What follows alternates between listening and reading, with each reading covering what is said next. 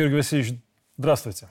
Добрый вечер. Я рад приветствовать вас в своей студии впервые на своей программе. Надеюсь, не последний раз. Но учитывая то, что вы специалист в экономике и даже ведете рубрику на нашем канале, мы поговорим сегодня именно об экономике. Ну, с определенной такой экстраполяцией на жизнь простых людей. И не только в Беларуси. Давайте попытаемся.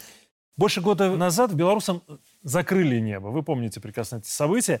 И цепочка экономических последствий не только для нас, но и для европейцев, она была запущена. Ну а дальше больше. ЕС стал, по сути, лидером по безответственным решениям в экономической сфере. Экономический апокалипсис, такое ощущение, он становится реальностью. И э, европейцы, которые жили в достатке, они начинают что-то понимать. На мой взгляд, весьма символично, что после остановки северных потоков один не запустился, второй остановили, да, на очереди оказался большой андронный коллайдер, такой символ европейского развития.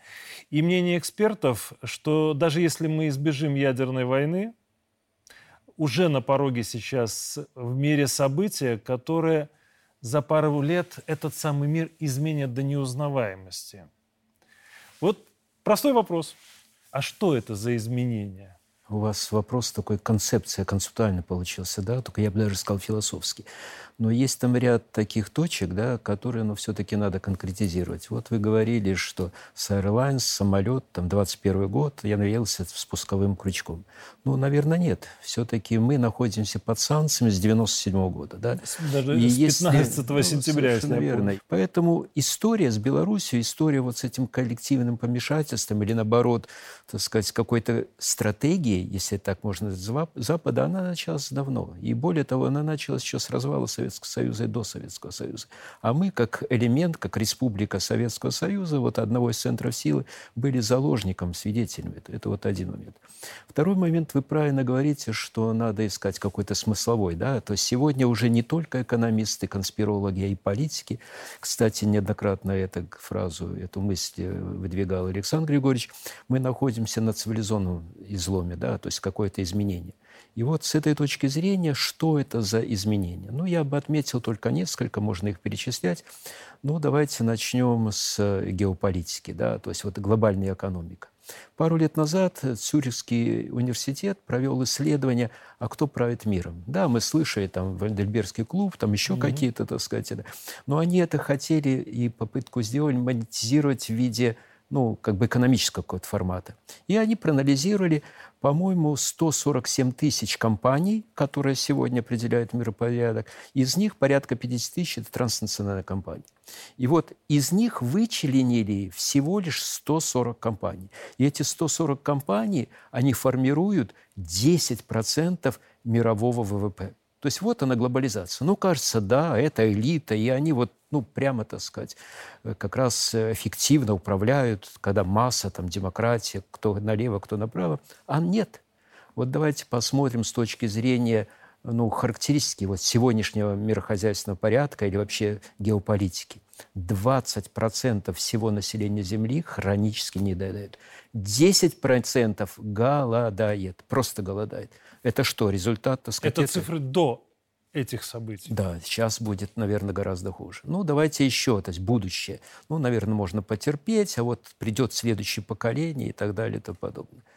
500 тысяч, порядка 500 тысяч молодых э, людей в странах Запада и так называемого третьего мира, они вообще не имеют образования. Они даже среднюю школу по нашим форматам не закончили. Угу. Из тех даже, которые работающие, 20% молодежи живут порядка на 3,5 долларов в месяц. То есть это что для них? Они вот верят, значит, это будущее наше, будущее цивилизации? Нет. Поэтому то, что мы видим, хаос, коллапс, так сказать, вот мирохозяйственных отношений сегодня, а он действительно разрушился, то есть сегодня не действует ни один институт, ни ООН, ни ВТО, ни МВФ, ну вообще, да, то есть идет по понятиям, как в какой-то среде говорят. Поэтому, естественно, сегодня вот, э, вот в этой точке зрения цивилизационно это излом глобальная экономика уходит, региональная формируется. И тут наложился еще технологический тренд. То есть такие понятия, как киберфизические системы, как интеллектуальное, так сказать, управление производством. Есть такое понятие индустрия 4, то есть цифровизация. когда сегодня идешь по улице, в том числе в Минске, и на тебя налетает в буквальном смысле молодой человек, потому почему? Он тебя не видит, он смотрит в телефон. Угу. Он, это виртуальная жизнь его, он живет там, в том мире. Вот это тоже подмена реальных понятий, игрушечных понятий, где мультяшные герои становятся идеалами, да, или примерами, ну, наверное, вот это. Вот это в результате вот то, о чем вы говорите, то есть какие тренды появились. У вас не создается впечатление, что именно вот эта вот виртуальная реальность, она накладывает определенный отпечаток на принимаемые решения? Давайте вот по-простому, да? Ведь мы же говорим сейчас о том, что э, решения, которые принимаются на высоком политическом уровне руководителями ЕС, они непосредственно сказываются на простых европейцах. То, о чем я говорил в первом вопросе, да?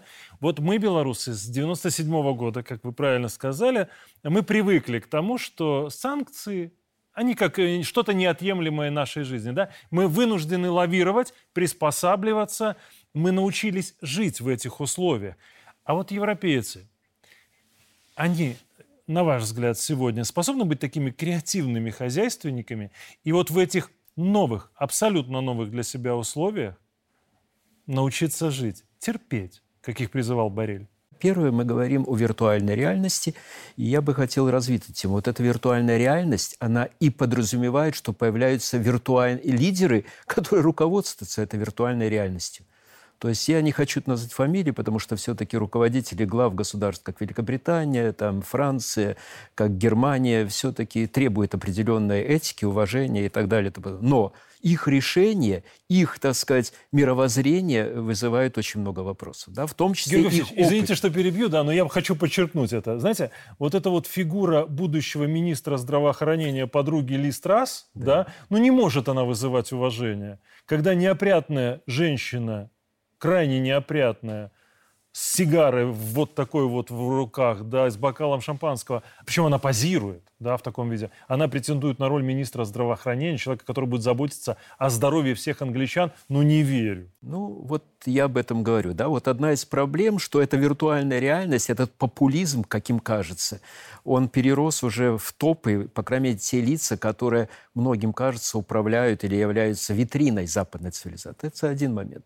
Второй момент, способна ли сегодня западная цивилизация, так называемый коллективный Запад, ну, как бы отстаивать свои права не в формате уличных форматов, да, или еще что-то, а вот реально – и вот, вы знаете, я вот буквально на днях почитал два исследования, я думаю, что они требуют отдельного, так сказать, пояснения. Одно исследование, кстати, провели два очень авторитетных социологических центра, глобальных центра, американских, и обследовали европейскую аудиторию все европейские страны. Было два вопроса. Первый вопрос – это вы, как вы относитесь к пятой статье НАТО, то есть когда воевать надо за другую страну. А второй вопрос – а вы готовы с оружием вообще воевать против России? Mm-hmm.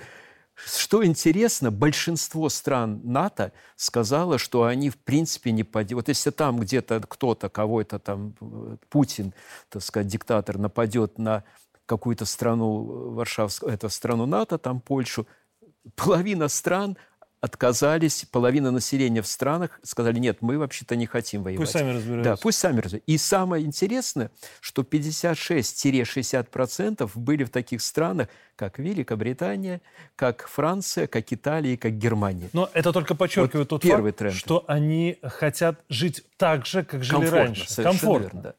Второй тренд – это был, на чьей стороне вы будете воевать. Вот напало. То есть вообще такой абс- абс- абсурдный, абсурдный да, вопрос. вопрос. И оказалось, что ряд стран до 20% сказали, будем воевать на стороне Путина. Да? То есть вот, вот, вот, вот это является таким, может быть, ну, я не знаю, откровением, да, вообще способна ли сегодня западная цивилизация противостоять это. Из, исходя из этого, мы говорим о том, а вот в этих условиях, в условиях ограничения, в условиях, так сказать, энергетического кризиса, кстати, тоже я хотел бы, так сказать, прокомментировать и этот тезис. Помните, был такой э, сенатор Маккейн, и он обозвал э, Россию бензоколонкой.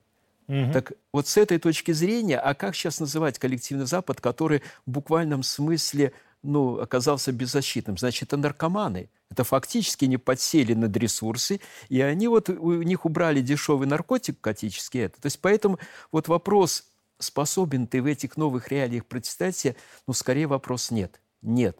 Потому что некоторые шаги, некоторые действия, которые предпринимают сегодня вот эти, э, так сказать, витринные политики, я очень хочу верить, что не они принимают решения. Ну, Хорошо, но все-таки народ приспособится?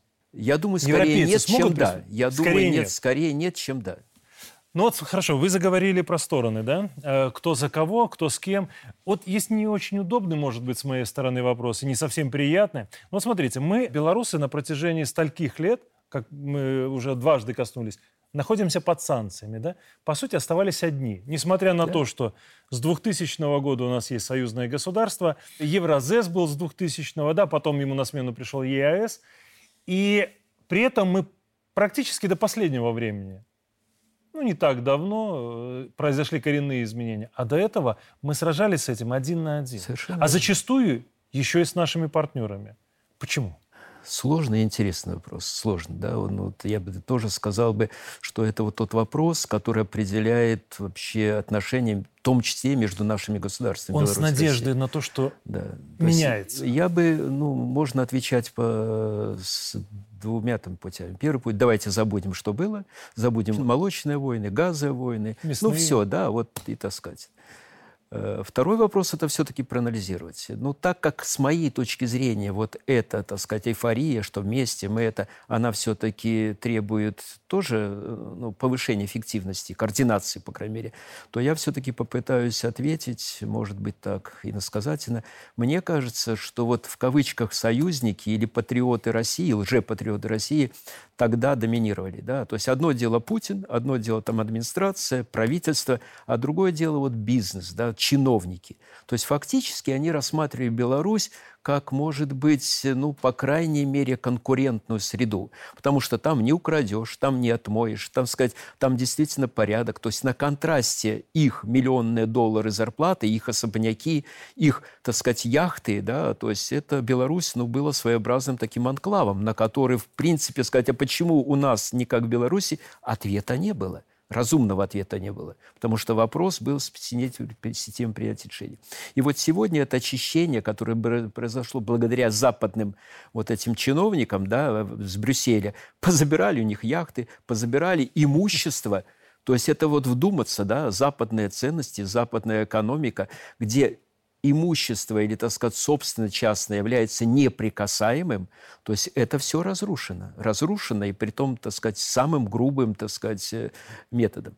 Поэтому, наверное, вот это чтение пришло к тому, и мы пришли к тому пониманию, что сегодня, по большому счету, у России только один союзник. Это Республика Беларусь. В принципе, тот же самый подход и у нас да, формируется отношение, да, действительно, но у нас есть союзники, с которыми доказали наше отношение к нам.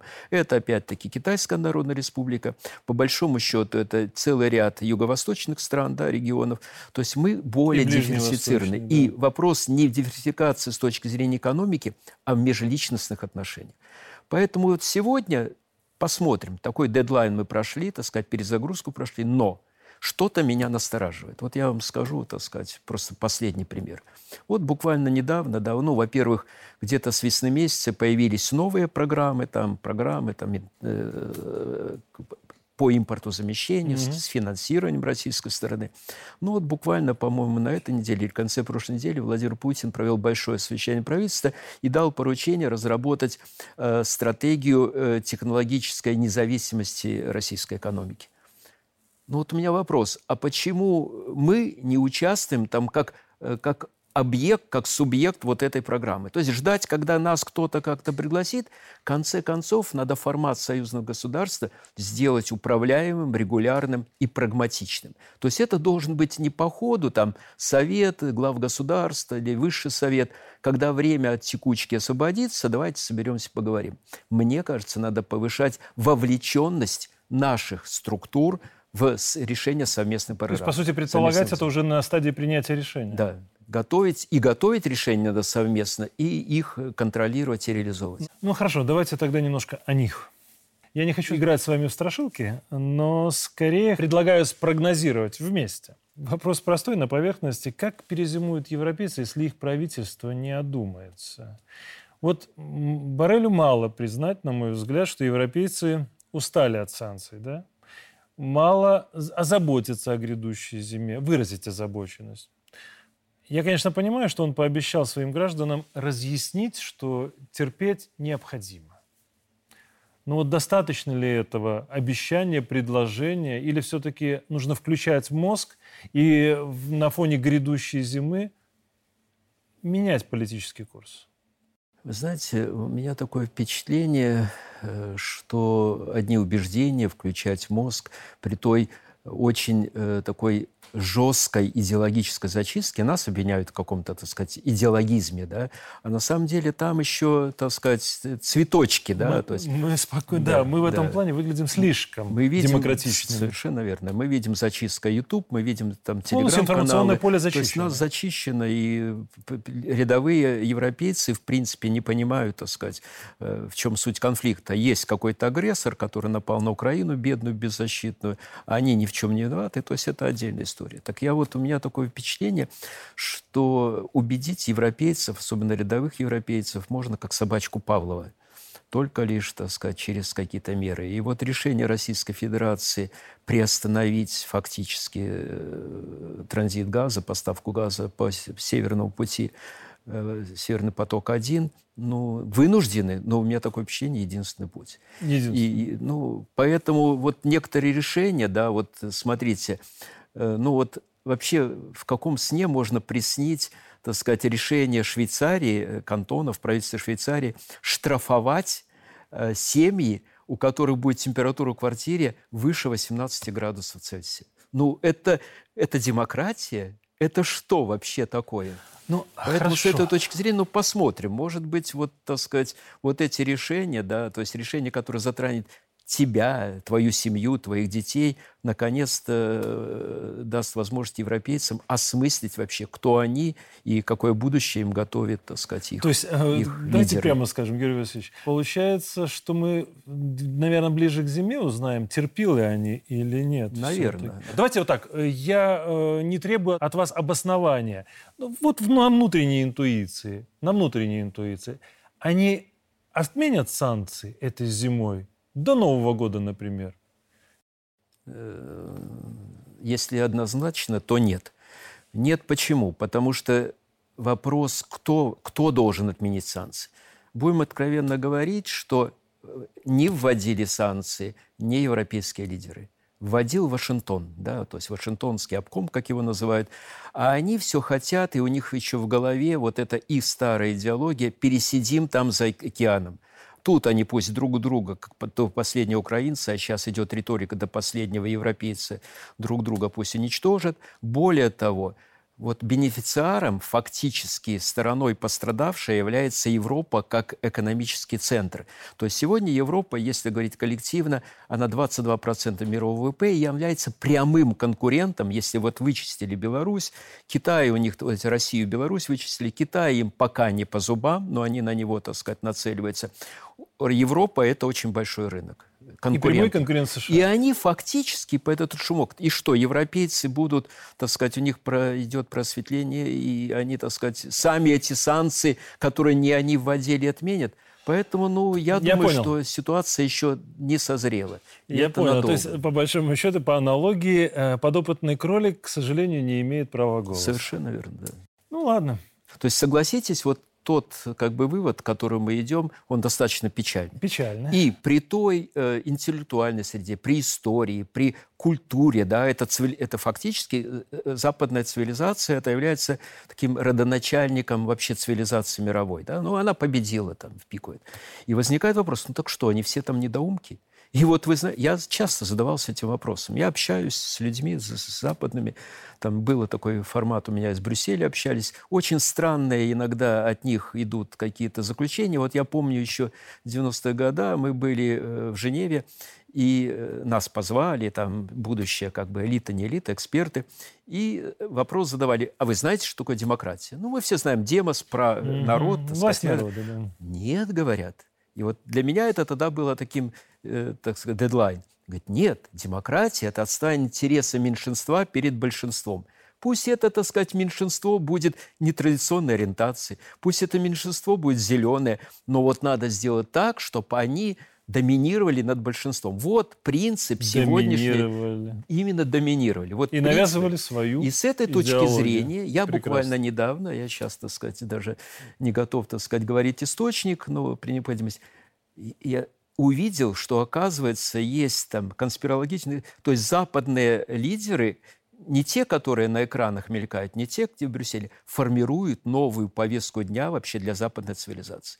И вот эти вбросы, что, может быть, не единым консенсусом в Евросоюзе надо принимать решение, что страна-карлик, как Эстония, может отменить решение там Франции, Италии там, и, так, и так далее. И вот у меня возник, возникло тогда такое ощущение все-таки не пустоты, а какой-то какой перспективы что действительно сегодня Запад может через вот эту точку, так сказать, э, перелома, да, через как человек болеет, а общество тоже, это живой организм. Вот этот кризисную ситуацию, наконец-то, как птица Феникс, Запад, так сказать, реанимируется, отбросит вот эти, так сказать, ненужные, может быть, болезни, ненужные, так сказать, органы какие-то. И вот это внушает какой-то, может, оптимизм. Потому что если по тому пути, который сегодня идет Запад, это, это путь никуда. Даже не в никуда, это катастрофа. Это катастрофа, как была Римская империя, катастрофа, как идеологически было разрушено Советский Союз, социалистический лагерь. И вот эта участь при этом тренде ожидает, в принципе, по крайней мере, европейскую цивилизацию. Америка, мы видим, что она более жизнеспособна. Там есть, особенно в средней части Америки, в индустриальном поясе, есть другие тренды. И они действительно, раз даже избрали своего президента, я думаю, что они вот в этом тренде вседозволенности, тренде демократии, понимания, где меньшинство доминирует над большинством, Америка более жизнестойка. Георгий Васильевич, в любом случае, это мы пока говорим о глобальном, да? А мне очень хочется вот еще э, все-таки приземлиться, да? О буднях обычных людей, обычных европейцев, ну, например, Англия. Да? Средняя зарплата 2200 фунтов стерлингов. Примерно в месяц. Вроде бы по нашим меркам немалая сумма. Но до санкций, подчеркну, да, средний житель тратил в месяц на еду, коммуналку, транспорт, медицину около 80% своего дохода. Фактически средняя зарплата перекрывала лишь потребности, насущные потребности, Выживание. не позволяя шиковать и особо откладывать. Да? И вот эта средняя зарплата, она нивелировалась. Я лично знаю людей, которые говорили о том, что вроде зарабатывают там много, а на руках остается меньше, чем оставалось в Беларуси. Совершенно. А вот какой порядок цифр ждет тех же англичан? Вот после такого политического демарша их лидеров, ну, в результате Брексита, да, и в результате энергетического кризиса, скажем так. Ну, я бы тут даже расширил вопрос, а что ожидает вообще потребителей там, вот Конечно. с той стороны. Ну, Англия только в качестве примера. Ну, да. Ну, я приведу пример США. Вот я вроде тут им пел дифирамбы, да. 20% сегодня э, домашних хозяйств не в состоянии оплачивать коммуналку. 20%, да, то есть это большая цифра, так сказать. То есть ипотечный кризис, он будет отдыхать по Это да, совершенно, то есть прожить, прожить невозможно. То же самое Европа. И Европа тоже, там корзина, потребительская корзина, вот инфляция, да, есть такой термин инфляция, рост цен и так далее. И инфляция, она сама по стране, она разбивается на несколько форматов. Это стоимость э, питания, это стоимость корзины обычная, стоимость энергоресурсов, промышленная инфляция. Так вот, первое, второе, третье 40% плюс. 40%. То есть, да, совокупно это где-то в районе 8 с копейками, 9%, 9 в среднем да, по Европе. 9, 9, Кстати, в некоторых странах, те же прибалтийские, которые сегодня себя позиционируют на переднем фронте с, так сказать, восточными своими партнерами, да, то есть у них 20% плюс. 21 20, Латвия, Литва ну, и 25 я, Эстония. Да, совершенно, да. видите, вы владеете прекрасно цифрами. Поэтому с этой точки зрения, э, ну, как вы говорите, перезимуем, посмотрим. Вообще э, есть еще один тренд, о котором мы еще не говорили. Да, население, да, элита, а есть э, секторы промышленных предприятий, частного, государственного бизнеса. Вот буквально, по-моему, в понедельник открылся большой форум э, в Италии, энергетический mm-hmm. форум.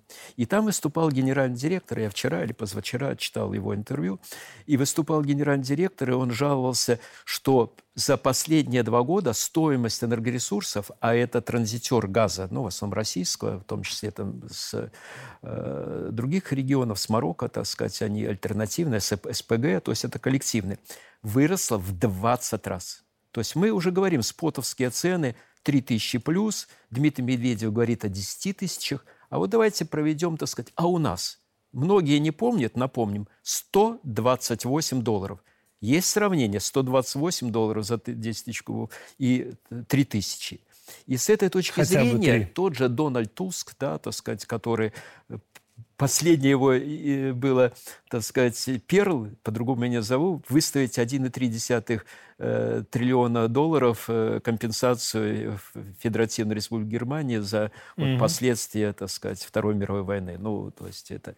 Так вот, недавно его заявление, что сотни предприятий э, польских не выдержат повышения. То есть у нас получается такой, как называется, э, идеальный шторм хозяйство на уровне личных хозяйств, деградация элиты и бизнес сам ложится. Да? То есть фактически сегодня действительно, если Запад переживет этот год, так сказать, ну, это будет где-то чудо. По крайней мере, ну, оснований вот проигнорировать или говорить, что вопрос конфликта с Россией решится mm-hmm. на поле боя, как тот же Барель заявлял, но я думаю, что место в политике таким лидерам или не место, или там их истинная сущность, но будет видна.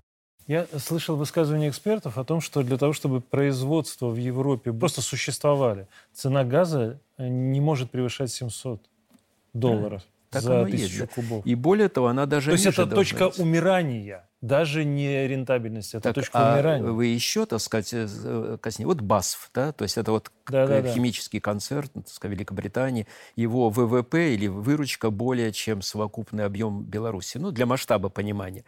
А есть такое производство, стекольное производство, сталолитейное ну, производство. Говоря, которое, Нет, непрерывного производства. Их а. остановить невозможно. И если они становятся, фактически это триллионы долларов вообще э, ну, разобрать доменную печь. Ну, представляете. Ну, что то, что такое? с нами хотели в 2020 году Совер- сделать. Совершенно верно. Да? Поэтому, ну, конечно, вот и тоже эта дата такая юбилейная, Мастрийский договор, Евросоюз, 30 лет.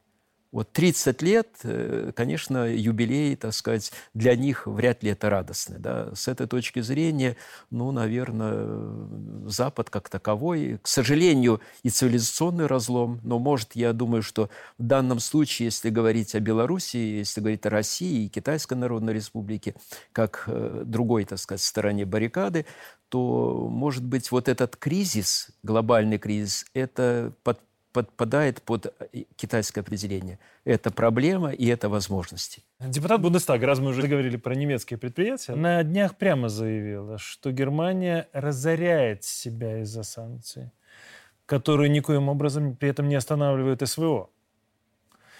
Вот неудивительно, благосостояние немецкой экономики, оно ведь напрямую зависит от энергетики, да? Да. Но это ведущая страна Евросоюза. В ней всегда все было на поверхности, да? И проблемы сейчас тоже на поверхности. А давайте ответим на вопрос. А кто в Европе локально пострадает больше всего? Какая страна ляжет первой, на ваш взгляд? Ну, по большому счету, не надо быть Вангой, так сказать, э, Кассандрой и гадать. То есть есть страны, которые уже существуют лишь благодаря дотациям Евросоюза. Это вот Южный регион, Португалия, Испания, Италия, так Греция. сказать, Греция, совершенно верно. То есть они уже, ну, в принципе, как суверенное государство, самодостаточное государство вне Евросоюза не существует.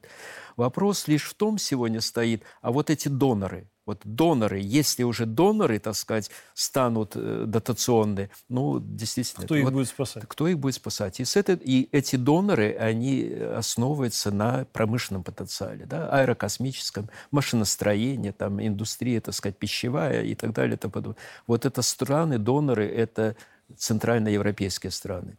Это Германия, это Франция, Италия в какой-то степени, северная часть Италии. По большому счету Польша, хотя вот Польша, кстати, 20 э, раз я говорил за последние два года, не я говорил, а вот э, коллега, так сказать, немецкий, а тот же Дональд Туск сказал, что сегодня энергетические компании э, Польши собираются повысить одномомента в 15 раз стоимость mm-hmm. для потребителей энергоресурсов. То есть поэтому, если вот лягут и эти страны, тут вопрос даже не в очереди. То есть будет, если будет кризис, это одномоментно он коснется всей европейской экономики. То есть не будет череда. Если череда, там январе один, феврале другой, но с точки зрения масштабности это фактически крах европейской экономики. И с этой точки зрения, ну, наверное, эта пирамида, она повалится, и это будет цивилизационный какой-то это. К сожалению, к сожалению, я думаю, что мы с вами однозначно будем свидетелями вот этого коллапса, к сожалению. Мы уже коснулись этого. Рекордная инфляция в еврозоне, да?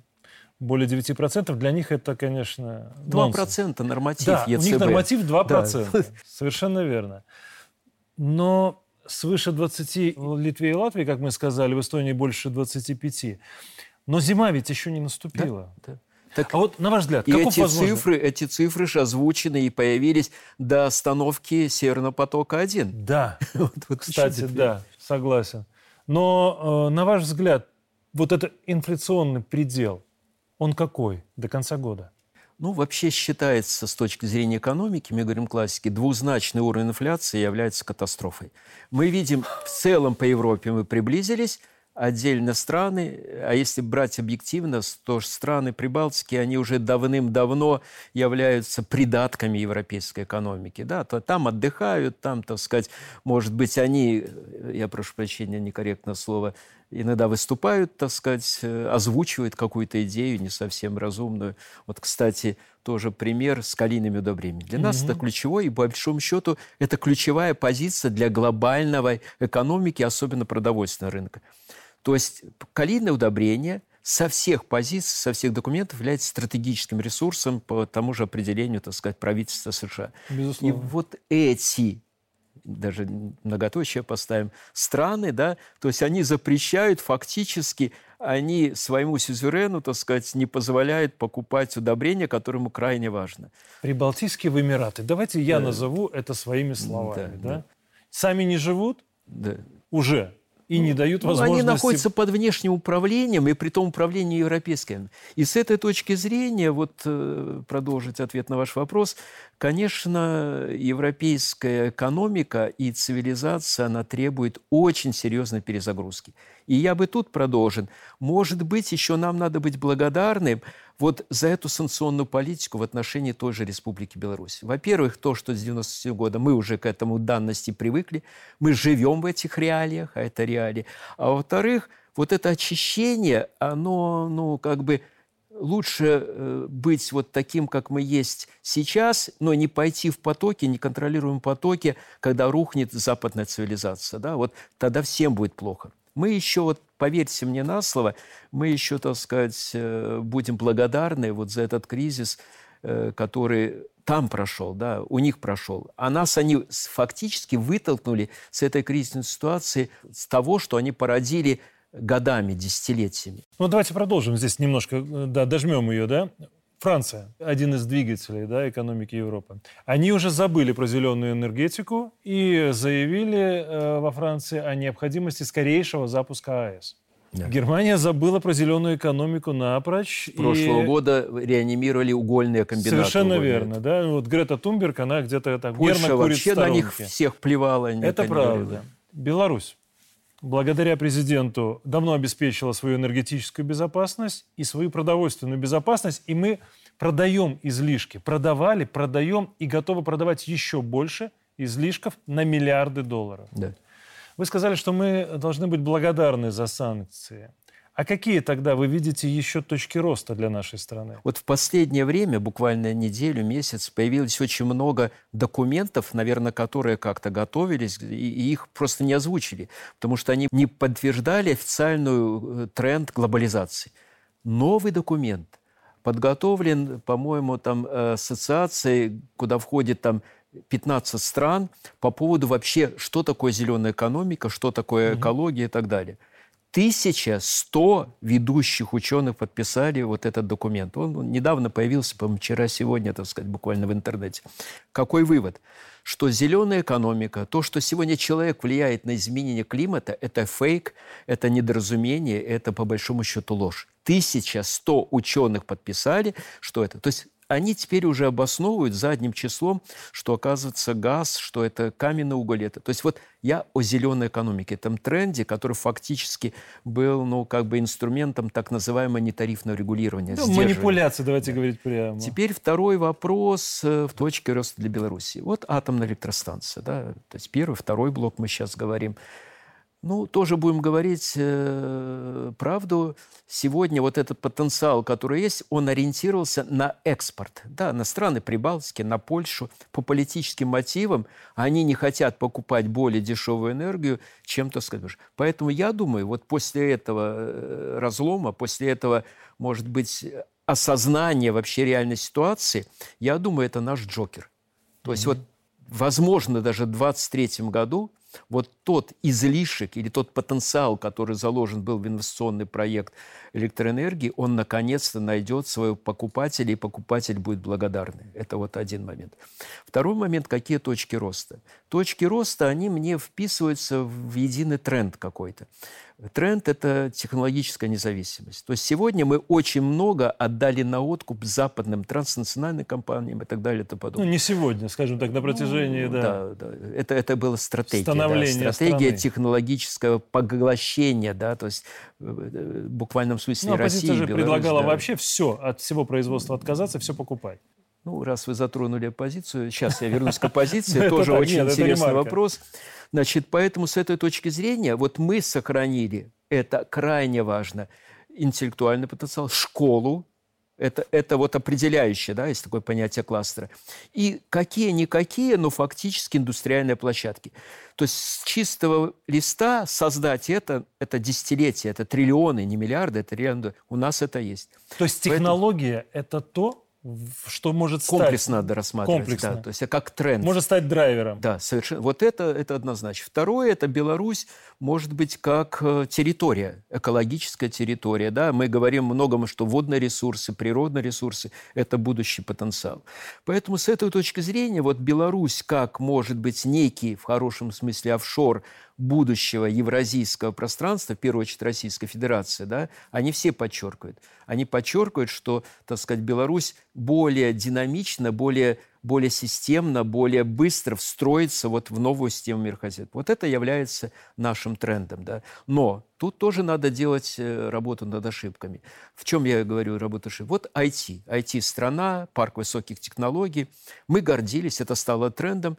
Ну вот мы упустили там идеологическую составляющую, мы хлопали в ладоши, что работаем на 90% на западной компании, и вот мы получили... То есть то дитя, которое мы воспитали, в первую очередь глава государства, ну и, и так далее и тому подобное, фактически оно выросло из пеленок – и оно с родительского дома просто ушло. Вот с этой точки зрения, вот новый этот э, кодекс образовательный, да, там он меняет формат, так сказать, с 1 сентября, но вопрос не только сформировать компетенции, а эти компетенции надо сохранить в Беларуси, дать достойную работу, интересную работу, зарплату и так далее. Теперь про позицию все-таки вы затронули, мне кажется, это очень важно.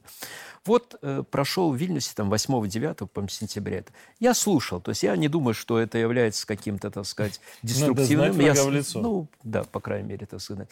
Полдня они делили, так сказать, между собой, выясняли, кто тут главный, а полдня делили портфели. И потом обсуждали какую-то силовую операцию. Блин, где экономика? Это людям интересно, как ты людей, ты развалишь или закроешь призывы вот эти предприятия зомби, которые сегодня кормят экономику. Вот сегодня, вот в прошлом году большая половина ВВП, которая рос, мы превысили показатели, да, то есть это было обеспечено именно благодаря индустриальным, так сказать, это. Сегодня у нас более почти полтора миллиона людей работает именно на этих крупных предприятиях. Ты их хочешь закрыть. Что ты даешь в альтернативу? Что ты людям скажешь? Эти люди, они не то, что не знают, они не понимают вообще значимости реального сектора экономики. Как можно идти, вот идти в хаос. Этот хаос мы уже наелись. Ну, по крайней мере. И вот мне кажется, э, так сказать, сегодня вот эта ситуация с осуждением этого Запада, она может быть и э, преимуществом, как вот мы говорим с западным, так сказать, цивилизационным разломом. То есть надо просто людям объяснять, да, они призывают к каким-то там политическим шагам, смену лидеров, притом избранных лидеров, да, то есть я не говорю сейчас о процентах, это даже не важно, эти проценты. А вопрос, в принципе, лидеры, на которых сегодня держится государство. А что ты предлагаешь взамен? Что ты предлагаешь взамен? В хаос, а потом кто-то, что-то невидимого рынка разрулит? Нет. Нет. Очень философский вопрос, да, что ты предлагаешь, учитывая то, что за, э, извините, 25 лет они не предложили ничего. А там некому предлагать. Там люди, которые, в принципе, бэкграунд свой не имеют. Они не работали на предприятии, они имеют не кредитной истории. У них и потенциал, там, MBA какой-нибудь, или, так сказать, там еще какое-то поверхностное знание. Скажу грубо, это... Георгий Васильевич, э, у них потенциал бла-бла-бла и на протяжении всех этих десятков лет. Давайте тогда я предложу вам около философский вопрос. Он будет последним. Вот смотрите, еще в 45 году, в 45 году тот же Оруэлл, которого наша оппозиция очень любит вспоминать, он впервые применил термин «холодная война». Уже потом была фултонская речь Черчилля. В 46-м, да, появился понятие «железный занавес», гонка вооружений и военные альянсы и расширение НАТО на восток. Но в подоплеке любых войн, вы прекрасно это понимаете, это экономические причины. Вот как по-вашему, кто проиграет в этой, если не холодной войне, а, то как минимум холодной зиме? И какие возможные сценарии противостояния коллективного Запада и России и Китая Естественно. Сложный вопрос и ответственный, да, и он неблагодарный, да, то есть неблагодарный. Но я попытаюсь ответить, да, и я разбил бы этот вопрос на несколько. То есть если говорить военная терминология, вот у вас звучит война, да, то есть она складывается результаты войны со сражений. Вот какие-то... Информационные сражения идут уже на полном ходу. Да. Сегодня мы говорим о спецоперации, и мне кажется, во многом, во многом вот дальнейшее развитие, кто проиграет, кто выиграет, будет зависеть от развития ситуации на Украине.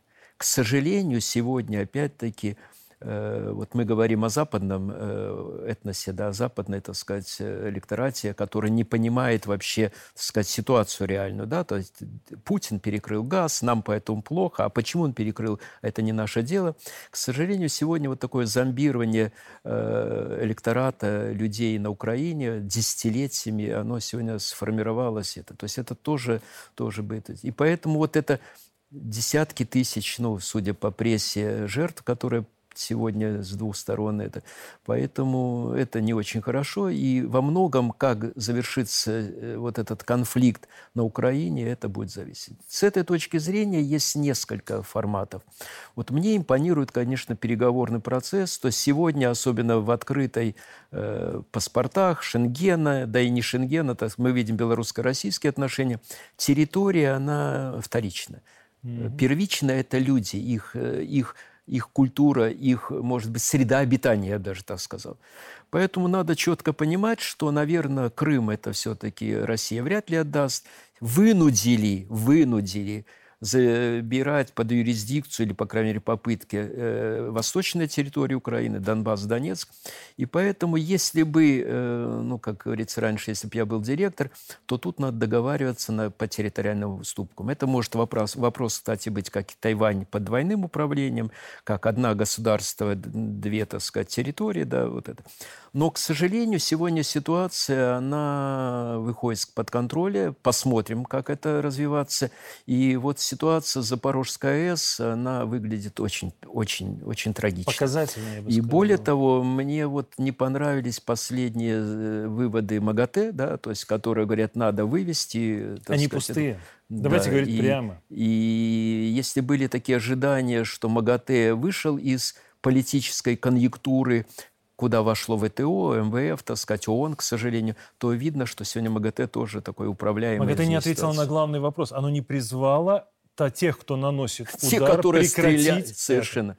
Демилитаризация. А, так вывести что? Вывести там, э, вот сейчас Россия хочет С-300 вести или еще какие-то системы. И что? Вообще оставить беззащитные ядерные вот эту угрозу, так сказать, где будет треть территории Украины и часть, Украины, часть территории России, это будет похлеще, чем Чернобыль, многие эксперты говорят, да? То есть вот очень-очень-очень такие рекомендации, очень, ну, сомнительные, я так сказал. Поэтому с этой точки зрения, наверное, все-таки вот победителей в холодной войне или в новом так холодной воде мы увидим, ну, наверное, через, в следующем году. То есть год, два, три года или там пять лет или восемь лет, как стреляли в Донбассе, да, этого времени уже у цивилизации, наверное, нету. То есть поэтому я думаю, что вот э, решение или, так сказать, рецепт или, или то, что будет в результате, это будет 23 год. Да? То есть 22 год зима пройдет очень тяжело, очень тяжело. И я еще раз подчеркну, э, еще мы будем гордиться и, так сказать, будем благодарны за то, что мы вот вне вот этой системы конфронтации. Беларусь – это действительно сегодня анклав, анклав ну, безопасности. Буквально Прекрасная концовка.